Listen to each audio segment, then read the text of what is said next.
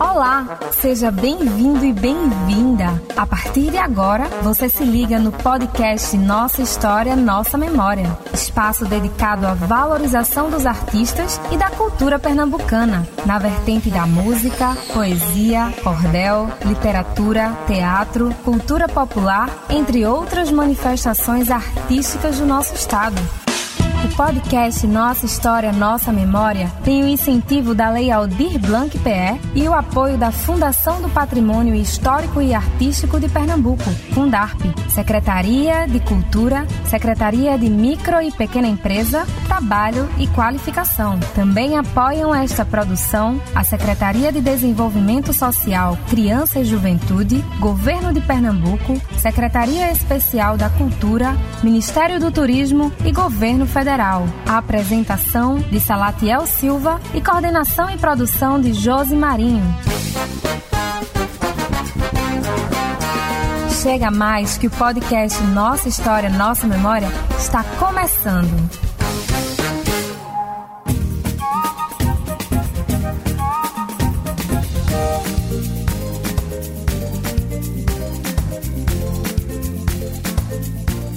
Olá pessoal, eu sou Salatiel Silva estamos juntos para mais um episódio do podcast Nossa História, Nossa Memória.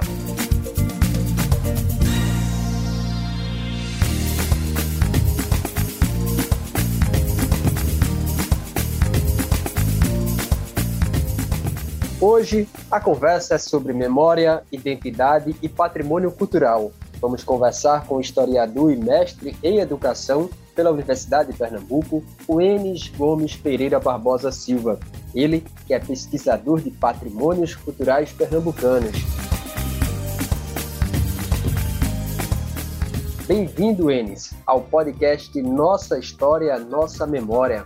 É, obrigado, Salatiel, pelo convite. É uma satisfação participar de um programa importante como esse, um programa que ajuda a gente a conhecer o nosso Estado e a diversidade que o nosso Estado propõe. Dizer também que falar sobre memória e patrimônio é uma satisfação porque são temáticas que ajudam a gente a elaborar um discurso melhor para a nossa cidadania, para a nossa vida enquanto moradores das cidades, sobretudo do interior. Wenis, é, esse trabalho seu de pesquisa, de patrimônio, de onde é que vem essa relação pela curiosidade dos patrimônios culturais, de modo especial de Pernambuco? É, a minha relação com o patrimônio, ela aparece já no processo de minha formação. Né? No ensino médio, fundamental e médio, são, eram questões que apareciam mas não apareceu com tanta ênfase. A minha relação mais aproximada se deu no Poço Cumprido, no Museu Poço Cumprido, quando eu começo a frequentar aquele espaço, e eu diria que foi lá que eu comecei a ter uma dimensão maior né, sobre a questão de preservação, a questão sobre identidade, salvaguarda e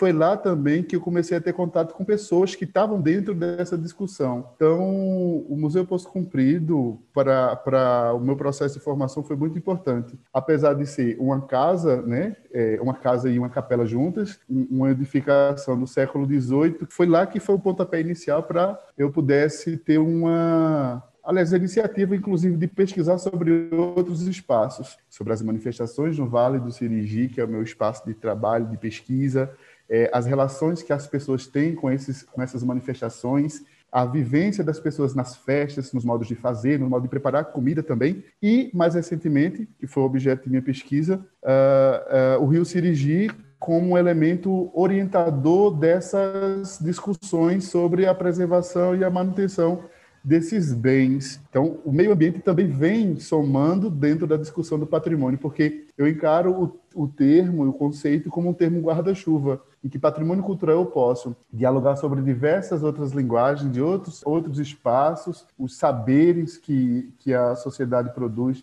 sobretudo as pessoas que estão, de certa forma, à margem da história e da sociedade, que são os trabalhadores de engenho, as benzedeiras, os ticuqueiros, os dançarinos de cavalo marinho, os cirandeiros e os poucos rabequeiros que ainda existem por aqui. Então foi a partir desse contexto, inicialmente da formação e depois do Museu Posto Cumprido, que a minha relação com a discussão do patrimônio ela se ampliou e ganhou um pouco mais de destaque quando estava na universidade em que ali eu pude experienciar outras formas né, de experimentar o patrimônio.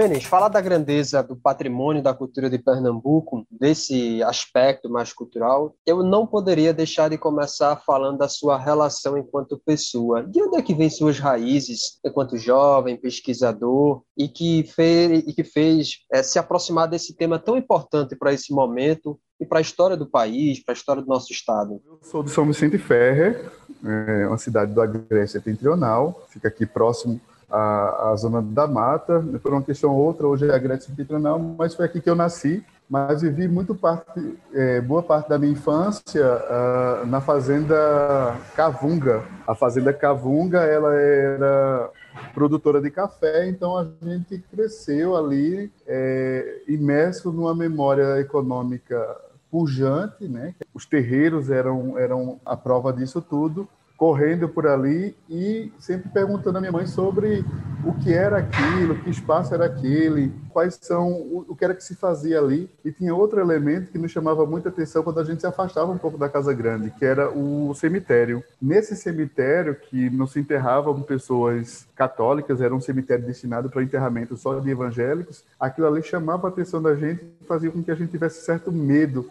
mas além do medo, era curiosidade de saber o que era que existia ali, quem era que estava enterrado. Então, nesse processo de infância, a gente foi crescendo, tendo contato com esse lugar, com a casa, com o terreiro, com o cemitério e com as vivências do sítio, né? que eram cheias de, de, de, lugares de memória, lugares que a gente construiu né, as nossas vivências. Eu digo que eh, foi lá que eu comecei a, a elaborar as memórias que, de certa forma, me ajudam a pensar o patrimônio hoje em dia.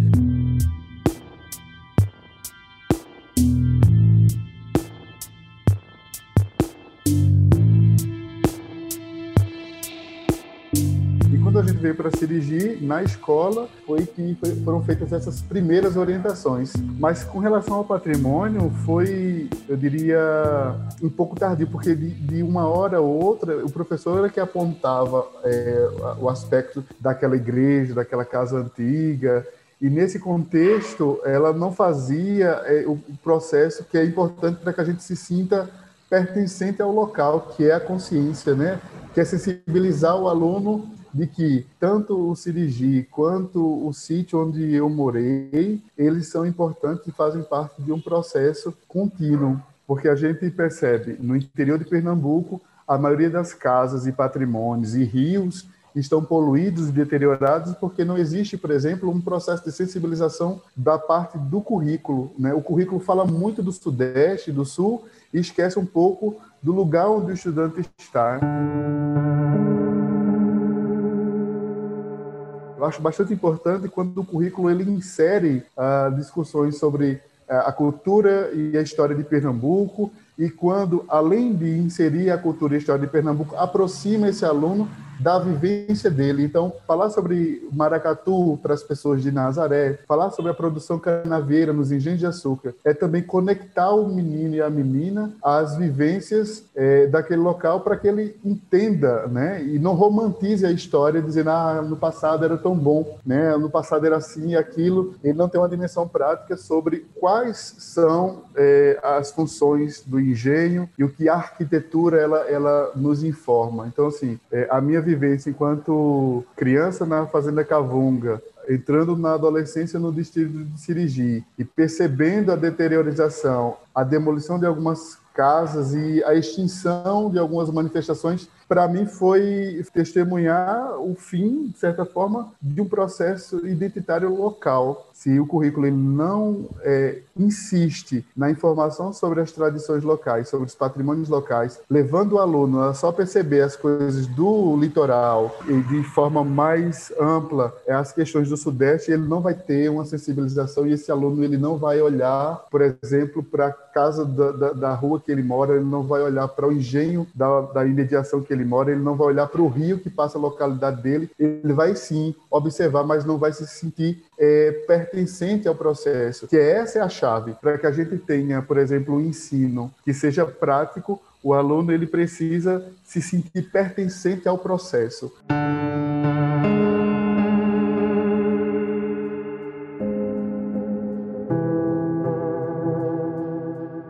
se nesse contexto do patrimônio não houver sentido para ele, vai acontecer o que já acontece, a continuação da, do fim de determinadas manifestações culturais, como procissões, festas, festas profanas, as cirandas, os rabequeiros, né? e a gente vai vendo o processo de, de conscientização, o processo de sensibilização, a gente vai vendo essas memórias morrendo. E dentro de sala de aula, um programa como esse, em que vocês propõem essa reflexão, é importante, porque aí ele consegue enxergar o que parece óbvio, ele consegue enxergar a igreja matriz da cidade dele, a capela da cidade dele, a casa que ele mora, que também é um lugar de memória.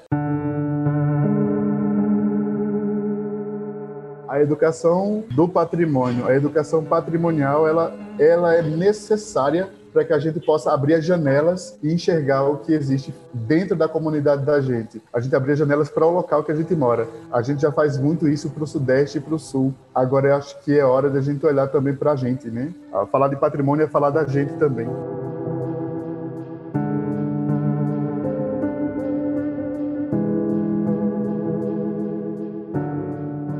Enes, muito importante a sua fala, a sua reflexão nesse processo enquanto educador, mas voltando um pouco lá no começo da sua fala, você falou de, uma, de aspectos importantes da história e do território onde você mora, cresceu e trabalha, enfim, que foi da questão do café enquanto espaço de lazer que por um tempo foi do café. Mas e esse cemitério aí que você falou que por um tempo virou curiosidade? Nesse tempo já que você chega agora ao auge de mestre, pesquisador, pesquisador, conseguiu se descobrir qual real a história? Por que de um cemitério só para pessoas evangélicas? Lá em Sirigi, esse cemitério ele envolve uma série de, de memórias, né? Então, assim, muitas pessoas dizem que é só a família que construiu esse cemitério, mas aí pesquisando no cartório local, consultando a antiga moradora, dona né, da, da propriedade, é, a gente descobriu que não, que não era só um cemitério de pessoas e só da família, era fruto de um processo de sociabilização que estava começando a existir no início do século XX,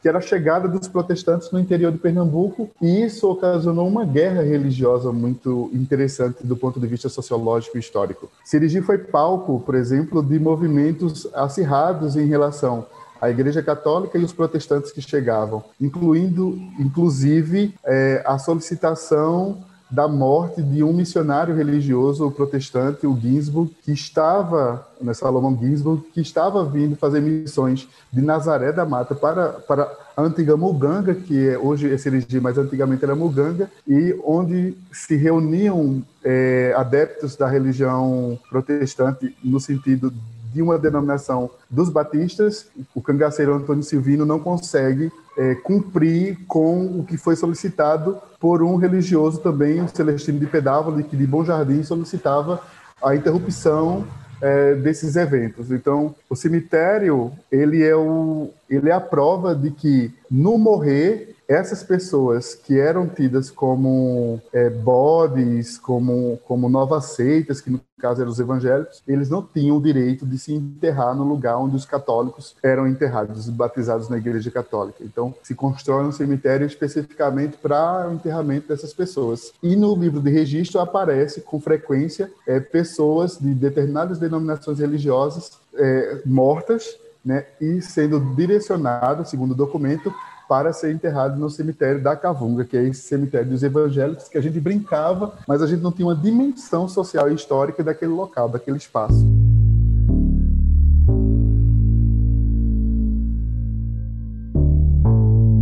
Você falando desse trabalho, dessa pesquisa, que descobertas assim importantes, patrimoniais, culturais, gastronômicas, você descobriu, teve e que você hoje traz isso à tona como algo que a gente não pode esquecer e que deve carregar isso como uma história presente nossa? A minha pesquisa mais recente traz uma discussão sobre meio ambiente, e meio ambiente atravessando a discussão do patrimônio e para a gente ter uma, uma relação muito aproximada sobre as memórias que esse rio nos possibilitou enxergar, é a pujança e a força que o Vale do Sirigi tem e que por uma questão, muitas vezes, de política de esquecimento, a gente deixa escanteado. Não é novidade, o Vale do Sirigi recebeu uh, muito tardiamente as usinas, mas uh, antes das usinas, os engenhos faziam esse processo né, de, de industrialização né, meio que uh, arcaica, né? Muitos deles não moviam a vapor, eram movidos a tração animal, alguns que moviam a água, mas a discussão no Vale do Sirigi sobre é, o surgimento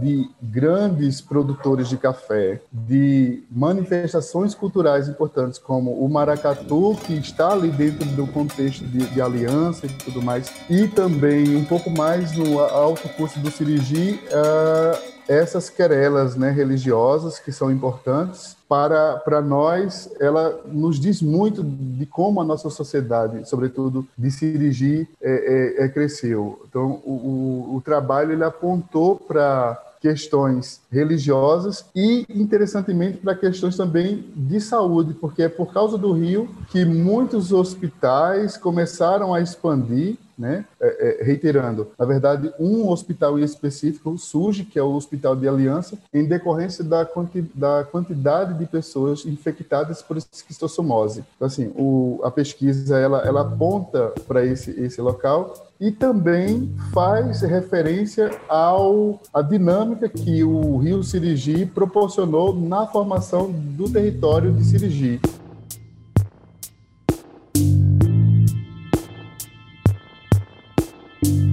Decorrência da administração de Bom Jardim aqui, né, a gente tem alguns ainda em pé, alguns patrimônios edificados, como é a Capela do Engenho Patos, que é de 1844, e que o dono de lá tinha relações diretas com a coroa imperial. Então, é assim, a, a Capela do Engenho Patos, ela tem, segundo Geraldo Gomes, uma arquitetura única né, no Brasil, por ter galeria interna, e naquele local, segundo o mesmo autor, se valia para fazer festas, casamentos e batizados. Hoje é uma galeria que servirá, inclusive, de cemitério para o proprietário.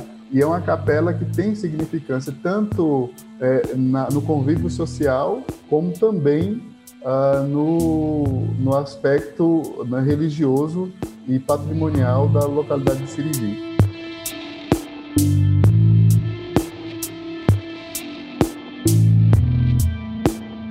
Como é que você tem feito para registrar esses patrimônios culturais e equipamentos públicos aí dessa região do Vale do Sirigi, né? uma região tão importante para a economia, para o desenvolvimento social, político e econômico do nosso estado? Como professor, eu trabalho muito com a questão do inventário, né? O inventário participativo ele é bastante importante porque ele não concentra só o trabalho na mão do professor. O aluno também ele começa a enxergar esses lugares e começa também a catalogar esses espaços. É, desde 2019 a gente vem fazendo um trabalho de visibilização do patrimônio em Vicência e a ideia é subir o Rio Sirigi até chegar na localidade de Sirigi para que a gente possa efetivar de fato um panorama de uh, do que resta e do que não resta é, e que está em ruína uh, do, do, nosso patrimônio. Recentemente aprovamos um projeto de fotografia que também tem esse mesmo fim, mostrar para a população do estado de Pernambuco o que no Vale do Sirigi ainda está de pé, quais significados aqueles bens edificados têm para a memória social na região do Vale do Sirigi. Além da fotografia, reitero, o inventário participativo é de suma importância para que a gente possa ter uma dimensão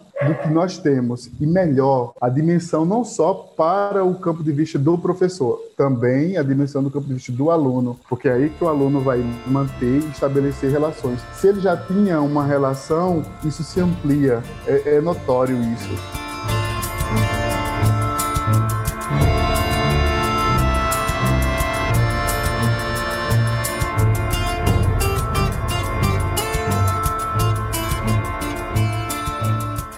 Tem feito, inclusive, para dar dimensão e fazer com que as pessoas também tenham acesso a esse material, é fazer com que é, coloquemos QR Code nas paredes dos bens edificados, para que ao aproximar esses alunos e essas pessoas que moram ali na região tenham acesso à narrativa. Então o aluno ele grava uma espécie de podcast, anexa no Google Drive e coloca no QR Code para que quando alguém aproximar o seu celular aquele patrimônio, ele fala e explica para a pessoa que está ali qual o período que foi erigido, qual a função exerceu e o que ele faz hoje ali ainda. E se é uma ruína, né, qual a importância teve e o que a gente pode fazer para mantê-lo como um espaço também de memória. Então, assim, é, tem sido feito um trabalho de educação patrimonial é, aos poucos para que os alunos possam ter uma dimensão sobre suas memórias, sobre seus patrimônios na localidade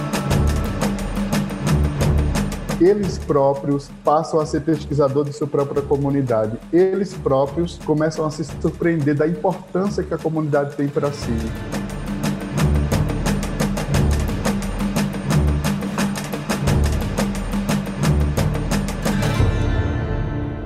Fiquei curioso por essa ideia do trabalho de mapeamento desse inventário quem são esses alunos? Como é que funciona isso na prática? Já tem uma ideia de quantos equipamentos foram monitorados, assim, mapeados e que ganharam essa tecnologia do QR Code? A gente tem 15 patrimônios né, listados, pesquisados e gravados os áudios. São protagonizado por alunos da Escola de Referência Ensino Médio Padre Guedes de Vicência, né, que dentro de um processo de ensino de História e Arte, a gente começou a investigar esses lugares, porque quando se falava em patrimônio, os meninos e meninas falavam primeiro no Sudeste, em Minas Gerais, né, no Rio de Janeiro, muito próximo a Olinda e Recife, e instigado não se falava tanto de Vicência. Aí é o gatilho para que a gente pudesse partir para campo e começar a discutir sobre isso. Por causa da pandemia, a gente não é, adiantou, né? mas devido às providências e às precauções tomadas no retorno às aulas,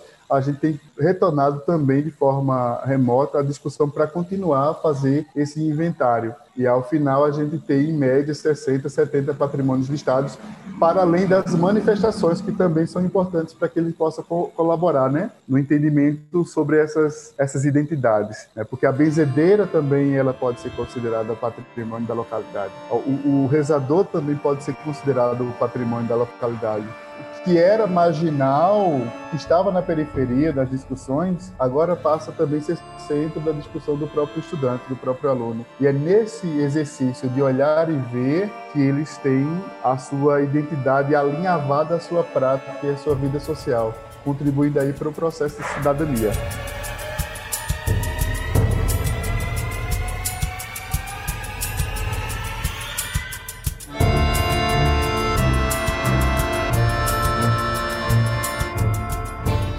Muito bacana. E ainda sobre esse ponto, é, como é que vocês é, traçam essa geografia de mapeamento? É, eu quero saber se isso é só numa cidade, em alguns municípios. Como é que vocês estão construindo esse diálogo e, e, e esse mapeamento? A gente constrói esse, essa discussão a partir da localidade que os alunos moram.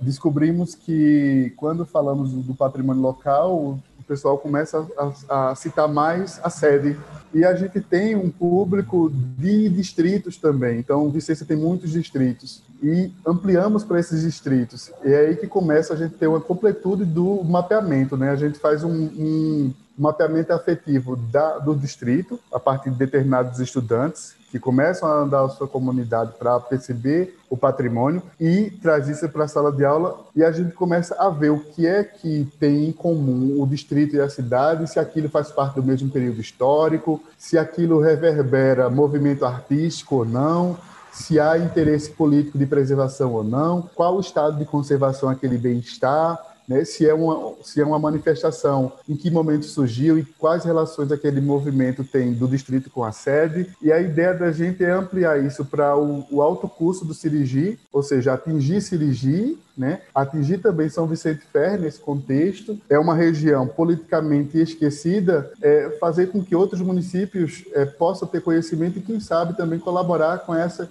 esse processo de mapeamento. Eu penso que se setorizar São Vicente, São, eh, Vicência, Aliança e Condado, a gente tem uma dimensão do patrimônio edificado das manifestações culturais bastante ampla que dá para contribuir para a gente entender uh, como a Mata Norte, como a região norte de Pernambuco se reinventou diante tantos empecilhos né, do processo histórico. Então é nesse sentido que a gente pretende ampliar. Primeiro Vicência, depois o Vale do Sirigi, nas suas cidades e distritos.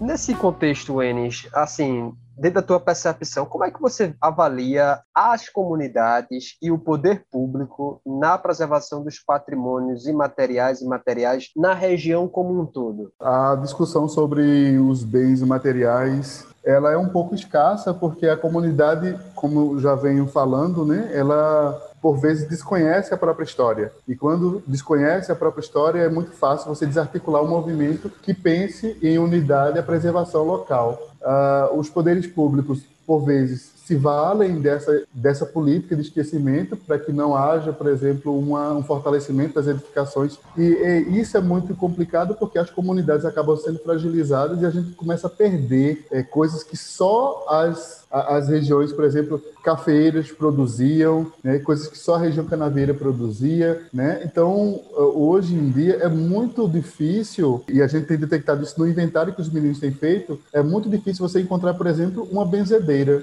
né, assumidamente benzedeira que possa fazer o seu trabalho sem o olhar de julgamento da sociedade, porque por vezes a benzedeira ela é tida como bruxa, né? Aquelas questões lá da Idade Média ainda, né? Que a que as pessoas não atualizam, mas quando ela, ela é requisitada, por vezes é, as pessoas olham meio esquecendo-a, não trazendo-a para dentro da discussão. E como você não traz para a discussão, a pessoa pensa que aquilo ali é errado, não há uma política de valorização e essas pessoas elas começam a desaparecer.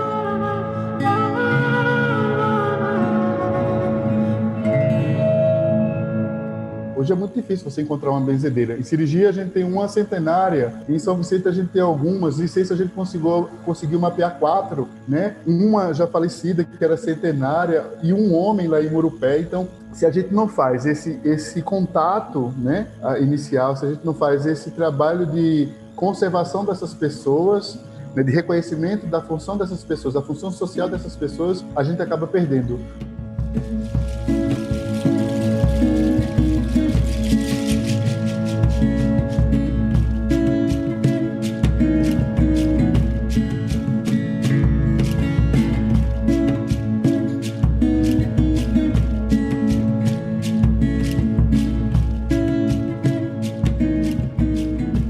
Público ele ainda está muito distante, né? As eleições agora passaram e muito pouco se discutiu sobre patrimônio. Ah, e quando se discute pouco patrimônio, a gente já sabe que é, a política de patrimônio ela não é efetivada. Os planos diretores municipais não incluem essas discussões. Nas escolas, novamente, falando do currículo, o currículo não, não inclui muito essas discussões. Isso me parece muito positivo para quem tem interesse em é, construir cidades verticalizadas. Né? Você pega um, uma casa neoclássica, derruba e constrói um prédio. Se as pessoas não têm consciência do, da, da função daquele, daquele prédio e da conexão que aquele prédio faz com a comunidade, as pessoas não se mobilizam, né? Se as pessoas não têm, por exemplo, uma relação afetiva com a matriz, um exemplo, a da cidade de São Vicente Ferro, vai se derruba e as pessoas não têm uma, uma discussão contínua sobre patrimônio, ninguém vai se mobilizar para que impedir que construa uma, uma igreja de vidro no local. Como aconteceu em São José do Sirigi, uh, o poder religioso uh, destruiu a fachada da, de uma, da capela, que era uma capela em Art Deco, né, extremamente importante para o processo de impedimento das sociedades industriais aqui no interior de Pernambuco, e a comunidade não se mobilizou por quê? Porque não há uma discussão corriqueira sobre patrimônio, porque não há uma discussão corriqueira sobre identidade e memória. Então, nessa, nesse contexto, é, eu, eu ainda vejo o poder público muito distante, o poder público muito aquém, mas não é aquém por querer estar aquém, é aquém porque eles querem que essa discussão não chegue né, na escola, que essa discussão não chegue na igreja, que essa discussão não chegue no espaço público. A partir do momento que a gente começar a empoderar as pessoas em relação à sua memória, à sua história, a gente vai, de fato, é, mobilizar e criar um vício né, de manter o que a gente ainda tem de memória de patrimônio.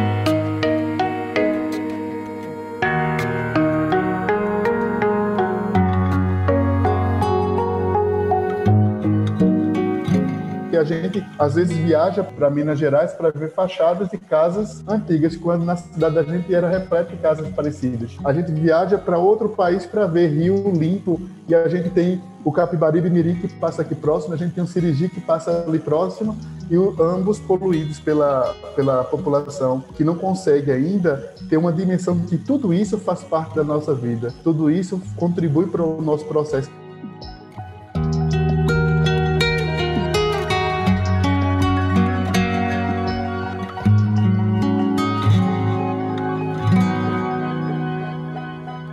Na sua opinião, o que você acha que está faltando por parte dos gestores e da sociedade para ter esse olhar mais sensível aos equipamentos, à sua história, à sua memória, onde estão inseridos? É, o caminho, sem dúvida, é o exercício e a educação do olhar. Né? Eu falei anteriormente da escola como lugar que me ensinou a enxergar né, alguns aspectos. Eu penso que a escola ela precisa é, olhar também para a comunidade. Né? Quando a escola olha para a comunidade, a comunidade se sente participante. O poder público vai ser instigado pela maior parte de pessoas que também se sentem participantes daquela comunidade. É a educação que vai apontar para o poder público quando não quer olhar para esse problema. É a educação que vai apontar para o poder público a necessidade de se envolver numa, numa discussão de política de memória. É a comunidade que vai apontar para a importância de manter uma praça é, viva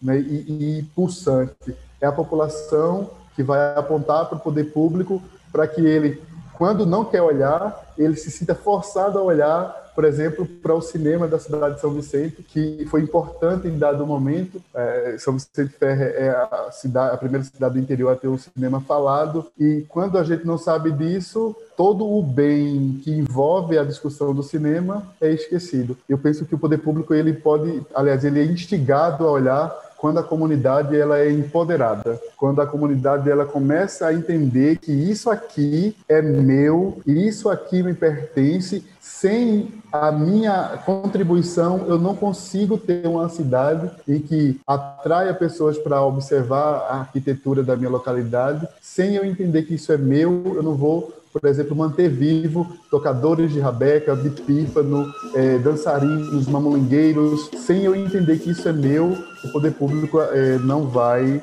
né, enxergar isso e certamente também não vai desenvolver é, políticas de memória.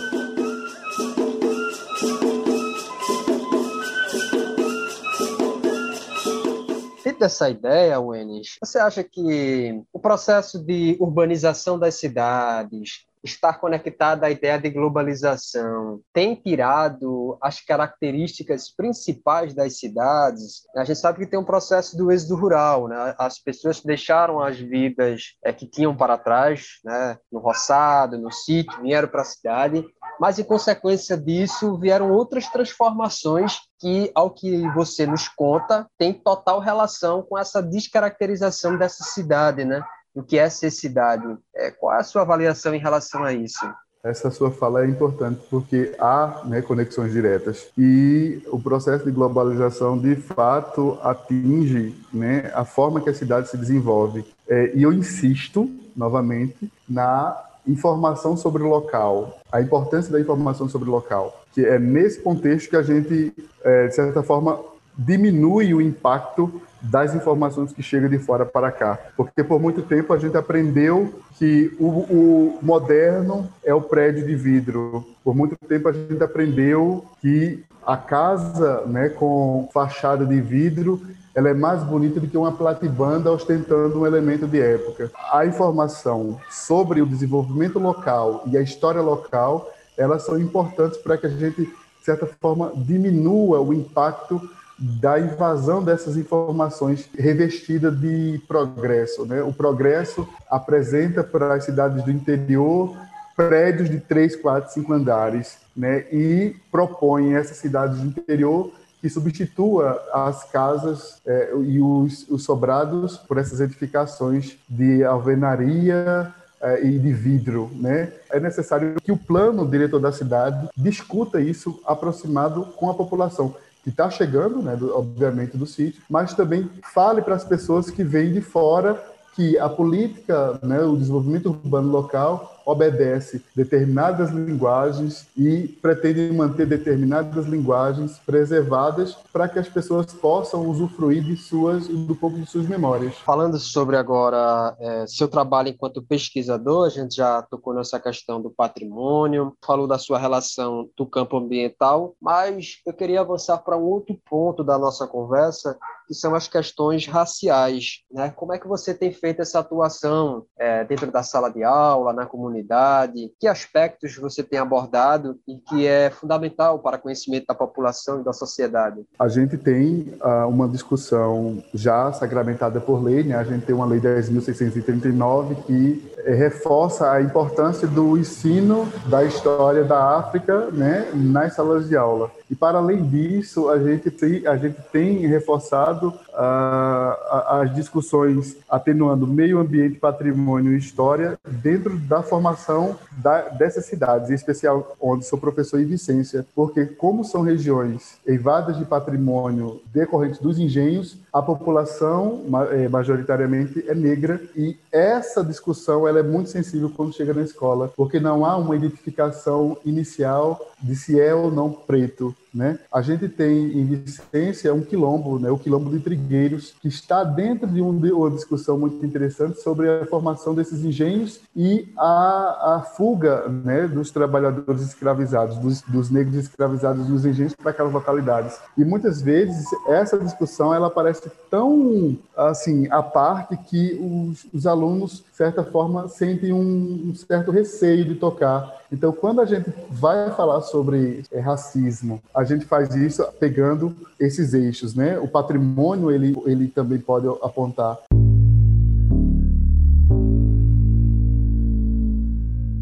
No Rio Sirigi, diversos aspectos uh, vão é, orientando a população marginal para morar na margem do rio. Então, quando o rio enche, quem é atingido diretamente não são as pessoas ricas, não são os vereadores, não são os latifundiários. Majoritariamente, quem são atingidos são os moradores das margens do rio, que geralmente são trabalhadores de engenho, trabalhadores das usinas. Isso é de suma importância discutir em sala de aula, porque aí o estudante ele tem uma dimensão social sobre sua coisa e o processo de marginalização e desigualdade social que foi construído ao longo do tempo, e ele também se mobiliza mobiliza em, relação a isso.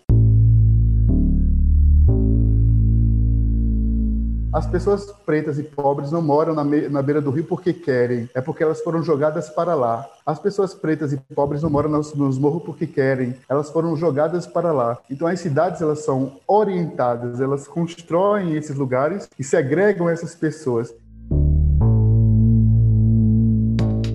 A discussão racial em sala de aula, ela vai nesse, nesse, nesse contexto. No campo do meio ambiente, observando os trabalhadores de engenho e usina, e no campo também do patrimônio, observando as edificações, como elas foram construídas. As casas sempre muito altas, sempre calçadas muito é, pomposas, com varandas para que os senhores de engenho se, se debruçassem sobre os, os trabalhadores. Em Poço Cumprido, a gente tem um passadiço é, que é muito característico, em que o senhor de engenho passava da casa para a capela sem descer para o resto do chão, para o térreo, e aí tem um contato mais de fidalguia com o clero, e isso é recorrente de uma arquitetura também em favor de uma segregação racial. A arquitetura por si só, ela já mostra, né? A casa muito alta, o engenho abaixo da casa, como um elemento de submissão do senhor de engenho em relação ao trabalhador. E isso é importante a gente tocar em sala de aula, porque essas discussões elas vão é, orientar o discurso do aluno, elas vão orientar também o olhar do aluno em relação à sua comunidade, à sua localidade.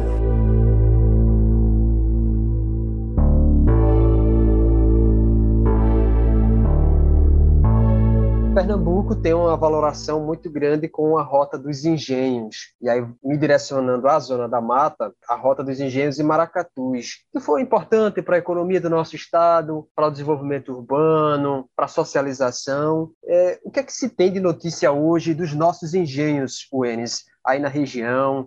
É, da Zona da Mata e do Vale do Sirigi? Veja, a Rota dos Engenhos hoje ela não não está ativa, né? A gente, inclusive, a, o, o, Poço Comprido, o engenho Água Doce estava dentro dessa rota, estão na verdade nessa rota, mas é, como não está funcionando, eles só mantêm essa ligação, que é bastante importante e enriquecedora porque elas dão conta, né, de um pouco do que é a nossa pujante cultura, né? do que é a discussão do patrimônio local. Uh, hoje em dia, o Museu Poço Comprido faz esse exercício de divulgar as informações sobre os engenhos. Eu brinco sempre que o Engenho Poço Comprido é um museu dos engenhos. É a partir dele que a gente escuta os outros engenhos na região do Vale do Sirigi. E temos procurado, a partir de ações financiadas pelo Funcultura, uh, dar visibilidade aos patrimônios, né? Nós tivemos, na verdade, um trabalho é, em relação aos patrimônios do interior que faziam esse, essa conexão do que é o, patrimônio, em que estado está, e a gente escrevia um pouco da memória desse local. Isso tudo está no site do Museu Poço Cumprido, para quem quiser acessar, está de domínio público, né? e a gente continua alimentando o site com essas memórias. Em relação aos engenhos, a gente ainda sente um pouco de dificuldade quando avançamos um pouco para Goiânia, por ali. Né? Muitos engenhos, por questões de não continuidade da, da rota de engenho de Maracatu, muitos engenhos também pararam dessas atividades e são difíceis, de difícil acesso para que a gente possa ter maior compreensão das memórias desses lugares. Wenis, para quem está ouvindo o nosso podcast que tem interesse em conhecer pesquisa, é, debater sobre a região, esse trabalho de educação patrimonial, valoração dos equipamentos e dos espaços, tem algum canal de contato, algum grupo, algum e-mail que, que você disponibiliza para quem tem interesse em refletir sobre o tema? Nós temos o Museu Poço Cumprido, que é www.museuposcomprido.com.br. Temos também, no caso, um Instagram que divulga os engenhos e patrimônios da região, que é o arroba DE underline Sirigi com GY, onde eu coloco as memórias dos engenhos dos patrimônios, né, e, em suma, né, na, na, dimensão do conceito, é, da região do Vale do Sirigi, né, e essa região do Vale do Sirigi ela tem influência em, em Bom Jardim, em Timbaúba, né, então assim, a gente tem feito esse trabalho de divulgação lá no Instagram, então o, tanto o Instagram quanto o Museu Poço Cumprido são locais que a gente pode discutir, é por lá lá que também vocês me encontram. Por falar em Instagram, como é que você tem alimentado essa página com esses conteúdos? Já é uma pesquisa, a população colabora com informações? Como é que é a alimentação e a publicação desse material? Por enquanto, né, nesse contexto de, de pandemia, ela está meio parada, mas a gente faz um trabalho de pesquisa com outras pessoas, né? Então, assim, existe muita colaboração, doação de fotografia, quando a gente pretende acessar um patrimônio no momento em que ele ainda estava de pé. Tem muita doação no Dicirigi, também temos muita doação no Museu Poço Cumprido, no site do Museu Poço Cumprido, e é a partir disso que a gente vai montando, né, é, pequenos textos que servem de gatilhos para pesquisa. A gente não fala de todo o patrimônio, a gente dá é, toques é, com um textinho curto sobre a manifestação, o bem, o local, o espaço, e a partir daí, quem tem interesse pode ampliar, né, ampliar a discussão numa possibilidade de uh, pesquisa nos jornais ou, inclusive, em livros especializados na região disponíveis nas bibliotecas, como na biblioteca Dr. Luiz Inojosa em São Vicente, que tem um acervo interessante sobre a região do Vale do Sirigi, e as, a biblioteca de Vicência, Nazaré da Mata e Aliança, que também concentram material sobre a região. Então, assim, os dois canais funcionam como instigadores para a pesquisa.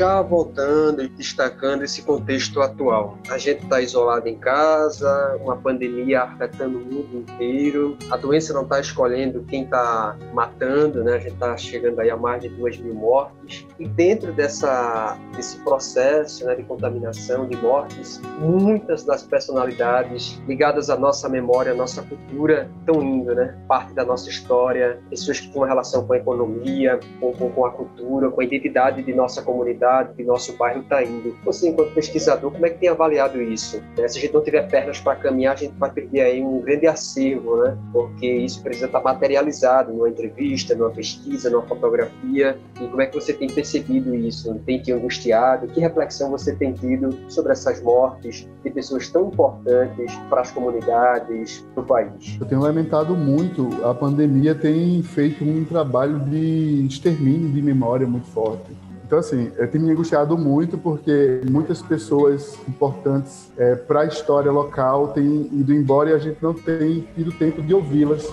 E a partir do momento que a gente não para para escutar né, essas pessoas, é, a gente perde com ela toda uma, uma trajetória. Eu costumo dizer que cada velho, cada pessoa que morre, morre consigo uma biblioteca. Cada velho que se vai, vai pedaço muito grande, um pedaço muito grande da memória da sua localidade. E fazendo uma reflexão aí atrelada à cultura griot africana, a gente não tem esse costume de ouvir o velho, a gente não tem o costume de dar atenção ao que o velho fala sobre suas memórias. Eu penso que o ensinamento, a lição, se a gente pode tirar uma lição desse contexto da pandemia, é que a gente precisa ouvir mais, né? E não só ouvir, armazenar o que a gente está ouvindo, porque muitas pessoas estão indo embora, tem deixado uma lacuna imensa né, para explicar, por exemplo, determinada, determinados costumes nossos, muita gente está indo embora e, e, por exemplo, do patrimônio culinário a gente tem perdido uh, muito das nossas referências de cozinha, né? Muito das nossas referências de cultura popular. Se a gente for fazer uma listagem da perda que a gente tem tido agora na pandemia com as pessoas que estão indo embora,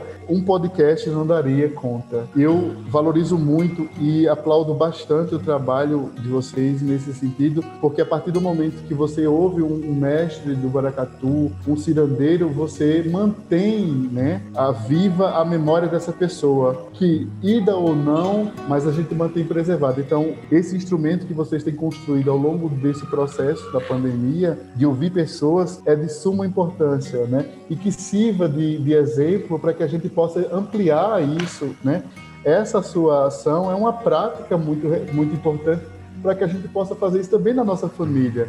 Todo mundo tem um álbum fotográfico em casa que quando a gente quer, vai lá e olha e, e lembra que bom seria se a gente tivesse os áudios dos nossos avós contando como era a, vida e a lida, por exemplo, na produção, no trabalho, se a gente tivesse os áudios dos nossos bisavós, né? Até aí onde então a dimensão onde o rádio já estava sendo desenvolvido. Obviamente que no século XIX a gente não teria condições, mas no século XX, né, a gente tem tecnologia que consegue armazenar essas memórias, mas por uma questão de não atenção ao, ao velho, né? A Clea Bose fala muito da, da valorização e da importância da memória do velho, a não atenção a esses velhos, a gente tem perdido muito, né? E eu lamento muito.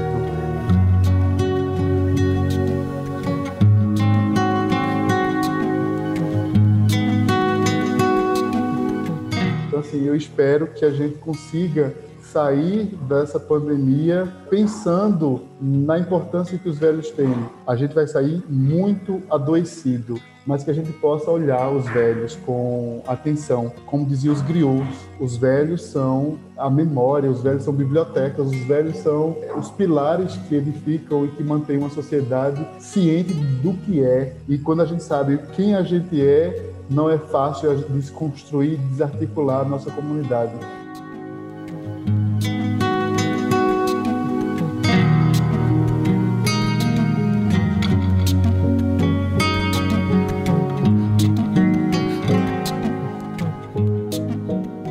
Enes, foi muito bom conversar contigo, satisfação em tê-lo conosco aqui nesse bate-papo e dizer que é sempre uma honra poder conversar com pessoas que têm tanto a colaborar com o nosso conhecimento. Satisfação em tê-lo aqui e até a próxima.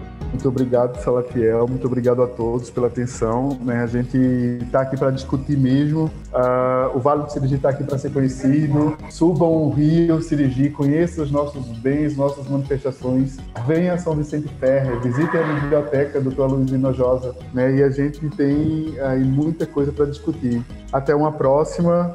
Eu agradeço a atenção. Muito obrigado.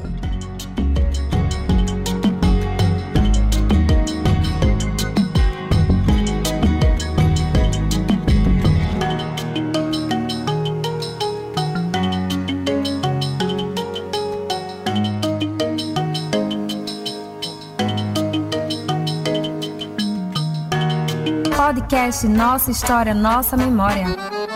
A cultura pernambucana se encontra aqui.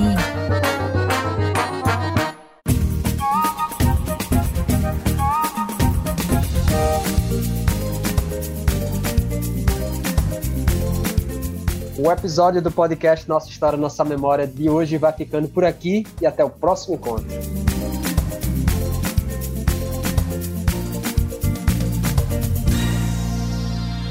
Podcast Nossa História, Nossa Memória, conectando você à cultura pernambucana.